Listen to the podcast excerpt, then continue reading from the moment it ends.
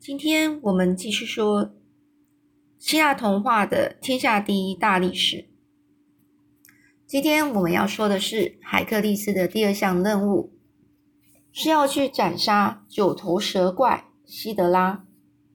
这只蛇啊，这只蛇怪啊，它是住在那个呃勒拿湖。这勒拿湖啊，呃，在它就在这个勒住在那一个地方。头这个这个蛇怪啊，其实它长得非常奇怪。它有九个蛇，每个头啊都会喷出致命的毒液。这海克利斯这次召集了他的侄子，跟他一起战斗。这海克利斯呢，先用燃烧的火箭把这个引出这个希德拉这个蛇怪，再用剑砍掉他的头。但是呢，每次当他砍掉一个头，他新的两个头就会从缺口处长出来。于是海克利斯就要这个他的侄子呢，用火焰去烧他的蛇怪的断头的伤口，就是为了要阻止他再长新的头。而蛇怪正中央最难以斩断的那个头，就是海克利斯。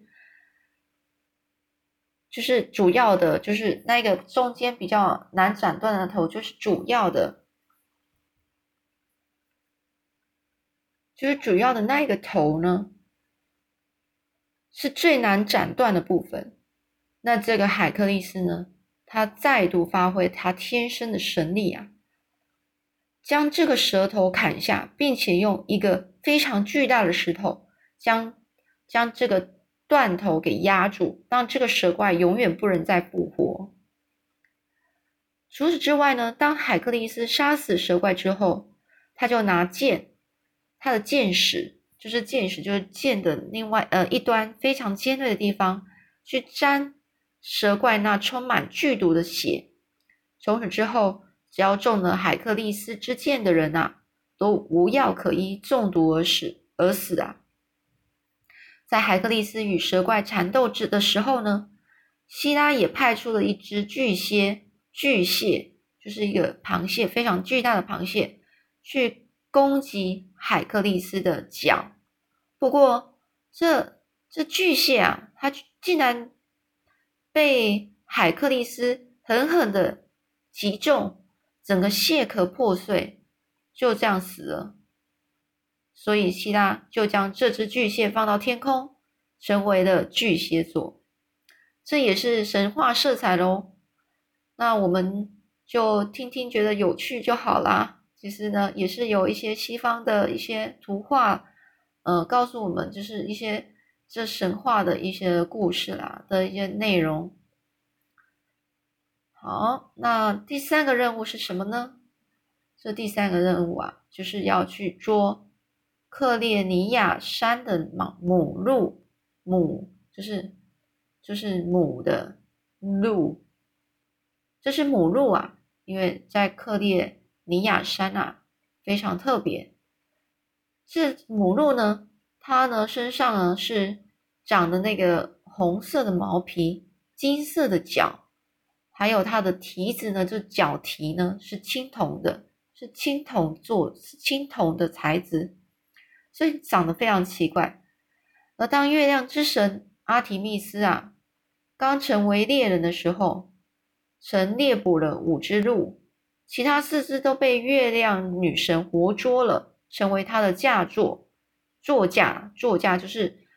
呃，就是呃，在前面，像我们在呃驾着车的时候，前面是马嘛，然后他这个月亮之神他是鹿，所以他活捉了。五只鹿，其中四只就被当被被被他当做是他的座驾，那但唯独这只母鹿啊，它逃出了女神的手掌，跑进了克列尼亚山躲藏。因此呢，可以想想见啊，这只母鹿是非常灵巧迅捷的。这海克利斯呢，这第项第三项任务就要去抓这个母鹿，他整整花了一年多的时间，到处去寻找。这个母鹿的踪迹，跑遍了希腊跟色雷斯地区，最后终于在疲倦的母鹿停下来喝水的时候，海克利斯他就静悄悄的用箭瞄准他的后腿，嗖的一声，母鹿应声倒地，总算捉到了这只让他吃尽骨头的母鹿。而在海克利斯带着母鹿回到这个麦西尼前啊，他遇见了麦西尼，就是就是我们刚刚说那个国王。然后这一本书里面讲的是。呃，这一个，呃，他的弟，他的哥哥尤利修斯，所以在海海克利斯，你可以说，在海克利斯带着母鹿回到这个尤克利斯尤利修斯的面前时，他遇见了阿波罗跟阿阿提密密斯这个月神的，就是他遇到太阳神跟月神这两兄妹，是阿提密斯啊。他不喜欢看到原本属于他的母鹿被被别人捉住了，所以他就要海克力斯去放了这母鹿。但是海克力斯告诉了这个月神他的苦衷啊，月神突然呃心生怜悯啊，就觉得他很可怜啊，就让海克力斯带着母鹿回去复命，回去交给这个哥哥尤利修斯，尤利修士，而这个呢。尤利修士呢，他其实想本来是想让这个月神去阻止海克力斯的计划，哎，也宣告失败了。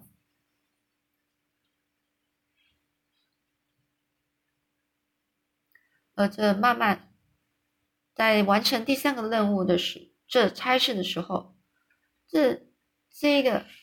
哥哥尤利修士马上交给他第四个任务，就是要去。捉，呃，艾里图曼的野猪。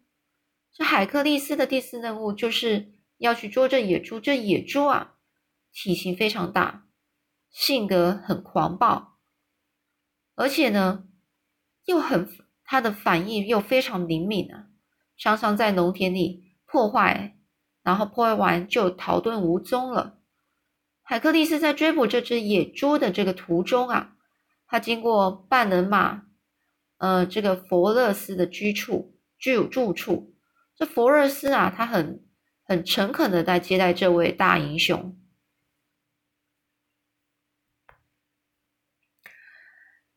而且呢，这个半人马佛勒斯呢，他把家里的美食呢，全部都呈上来给这个海克力斯享用，而海克力斯呢，就开始大吃了这眼前的山珍海味，可是。他总觉得还是不太尽兴，就是怎么少了一样东西呢？原来啊，就少了一坛美酒啊。但是这半人马福勒斯呢，他他很为难的给给这个海克力斯解释一下，说为什么没有没办法提供一个美酒呢？是因为他们半人马呢只有一坛酒，是酒神要送给全半人马的。但是海克力斯。他说服了半人马佛列斯、佛勒斯，打开了这坛美酒，保证他会保护佛勒斯免于其他半人马的攻击。那这个半人马佛勒斯相信了，就打开酒神给的礼物。那香气四溢的酒味吸引了附近的半人马。半人马对于海克力斯他饮用了这珍藏的酒非常的生气，于是呢。大家就开始攻击他。这猛猛虎啊，很难很难敌这个猴群的意思。这意思就是说，很这一个虽然这个海克力斯他很是一个很强壮、非常英勇的人，但是他还是没办法打不过这么多的半人马群呐。所以呢，海克力斯是一边打一边退到。这个半人马凯荣的洞穴，